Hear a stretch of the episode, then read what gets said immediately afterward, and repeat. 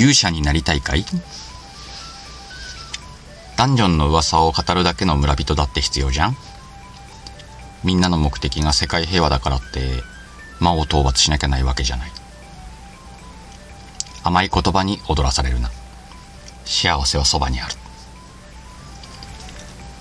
勇者様が入ってきて戸棚を物色してても晩ご飯何にしようかしら。しか言わない鹿でいい。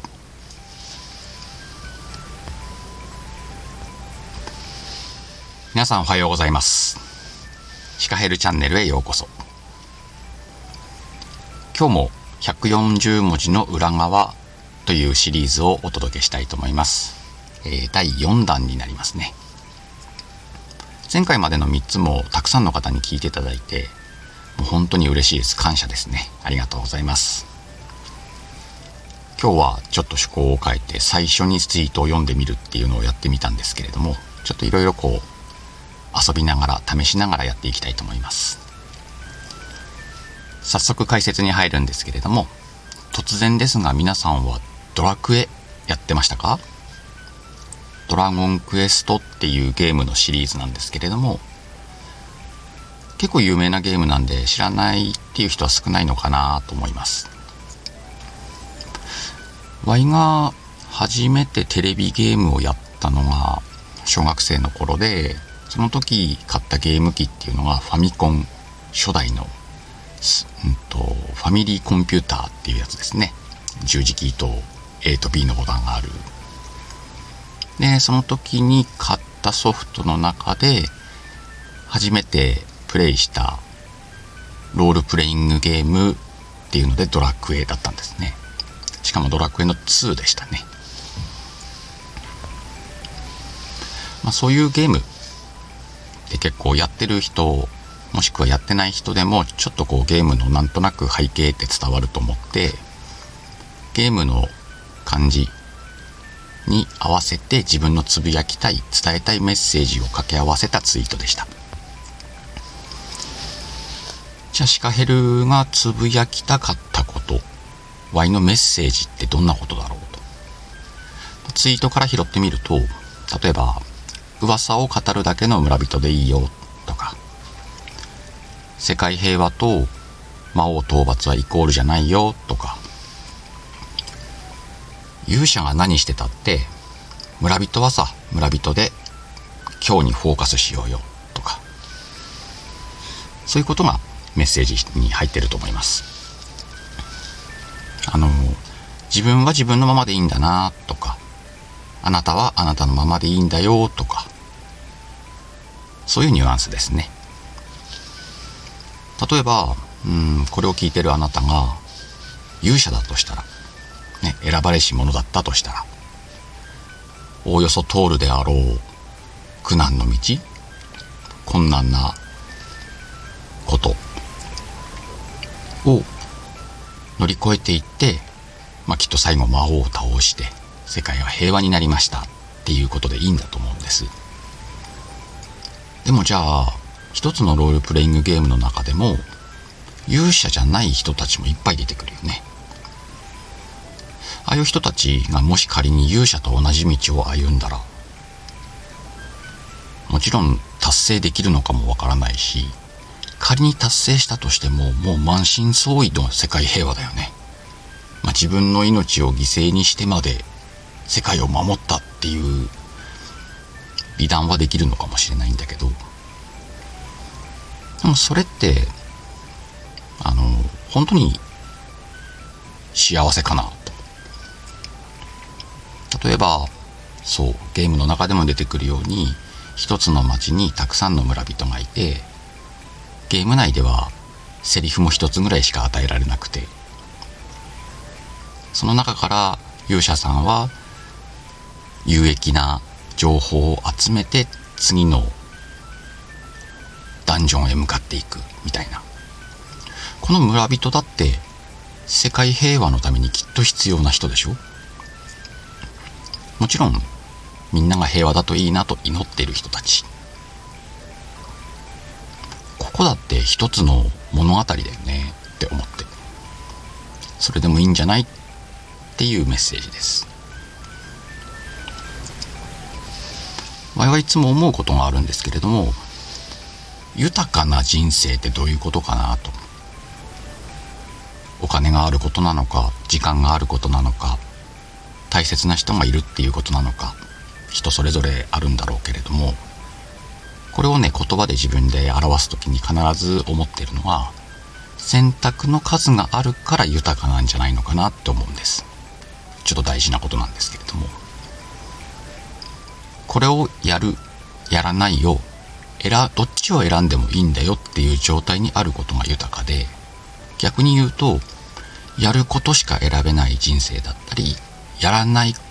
要はやりたいのにできない人生だったりっていうのはちょっと豊かから遠いのかなと。だからうんとあなたが勇者の道を行くのもいいし一人の村人を選ぶのもいいんです。でどちらも選べるんだよっていう状態にあるのはより豊かではあるなと思うんです。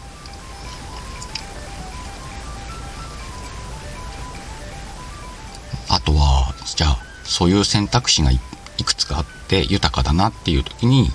その先はどうすればいいかって言ったら自分のやりたいことだったり自分の好きなことを選んでいける。選んでいけばいいよ。それって豊かじゃないかなって思うんですよね。そんなツイートでした。で今回もこれの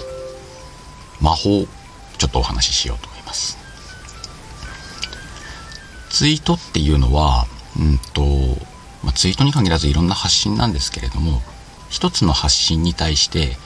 テーマを一つにした方がいいですよってよく言われます。ね、いろんなことごちゃごちゃ入っちゃうと何が伝えたいことか分かんなくなっちゃったりとかそういうのがあるのでこれを心がけるようにする方がいいよっていうのが一般的ですね。でねこれは Y もそう思う。本当にこう例えばツイート140文字の中にうーん2つとか3つとか言いたいことを含めたくなっちゃって書くとうんとねピンとこない。自分で読んでみても。あれなんかごちゃごちゃしてるなとか伝えたいこと伝わんないなってなっちゃって。1個に絞って140文字書こうとしても140はみ出ちゃうことなんかはしょっちゅうなんだよね。これに2つも3つもはちょっと辛いなって思うし実際伝わんないだろうなって思うしだったらもう2つ3つツイートしちゃえばいいよねって思っちゃう。でその一つのテーマを持って書いた今回のツイートなんだけど一箇所だけちょっと色の違う文を入れる。うんと同じテーマのようなことを言ってるんだけどあれ？ここだけちょっと違うなっていう言ったらツイート内の間違い探しのような違和感のようなものをあえて作る。で今回は、うんと、そのゲームになぞらえて勇者の話をしてるんだけど魔王の討伐だの村人だの言ってるんだけど途中に急に甘い言葉に踊らされるな。幸せはそばにある。って入ってる。この一文だけちょっとなんか毛色が違うなというか表現が違うなというか。でもきっと言いたいことは同じこと。こういう書き方をするとちょっとそこが目に留まったりします。ツイートって流し読みされることが多い SNS なんでん？って一回止まってもらえたら140文字読んでもらえる可能性がぐっと上がる。そういうテクニックもちょっといいのかなと。読む人がどんな感じで読むのかなって考えながらこういう小技を入れていくっていうのも鹿平流では楽しんじゃいます。とは締めの言葉だよね。まあ、自分のことをシカヘルです。ワイはシカヘルですって言ってて、鹿は鹿でいいんだよって思ってるよっていうのを最後に入れちゃったらさ、もうなんか、例えばこれを聞いてくださってて、ワイを知ってる人だったら、ああ、シカヘルさんらしいねって思っちゃうんじゃないかなと。だからあなたもツイートするときに、あなたらしいねって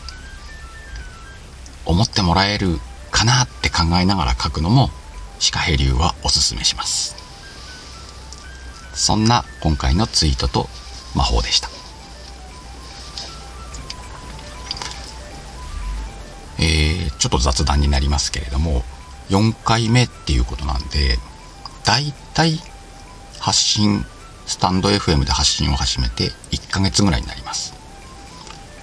このシリーズ4回と途中うんとライブフリートークみたいなライブを2回昨日の夜と木曜の夜とやらせていただきました。やってみてね喋るのが楽しい。多分そういう特性なんだと思う。まあもともと接客業が長いっていうのもあるので人と話すことに慣れているのかもともと喋るのが楽しいからそういう仕事についてたのかわからないんだけどとにかく楽しいのは正解正解というか自分の特性だなと。なのでこれからもこの発信をまずは自分を楽しむことを重点に進めていってちょっとずつ聞いてくださる皆さんにも楽しんでいただけるようにっていう勉強をしながらいいコンテンツに仕上げていければなと思っています。でちょっと今話しましたフリートークや今フリーテーマでライブしましたっていうのがあったんだけどこれをねえっ、ー、と木曜日の10時木曜日の10時くらいっていうのをちょっと定番で毎週入れてみようかなと。なんで木曜日のフリーライブと日曜日のこの140文字の裏側で週2回ちょっとこうニュアンスの違うものを配信していってまた1ヶ月やってみようかなと。これから増やしていくのか形を変えていくのかは、まあ、やりながら考えていくんでっていうのが一つとそれからちょっと告知にはなるんですけれども、うんと直近でいくと12月の29日、えー、夜10時にコラボライブ。これはシカヘルチャンネルじゃなくてえっ、ー、とニトチャンネルっていうチャンネルがあって、と、そちらで、えー、アシスタントのマリモさんそれからゲストのサッキーさん3人の、えー、ライブに、うんと、参加させてもらうっていう形で29日の10時からまた楽しい感じでやれればいいなと思っててテーマは年末年始でいくはずなんでねなんかこうみんなの年末年始事情なんか楽しく話せたらいいなっていうのがあります。あと昨日の夜なん昨日一昨日の夜かななんですけれども、うんと、ツイッターでやっているスペースっていうところで、えっ、ー、と飲み会忘年会に参加させてもらいました。今流行りというのかね音声忘年会ですけどもこれもすごい楽しくていろんな収穫があったんで、と、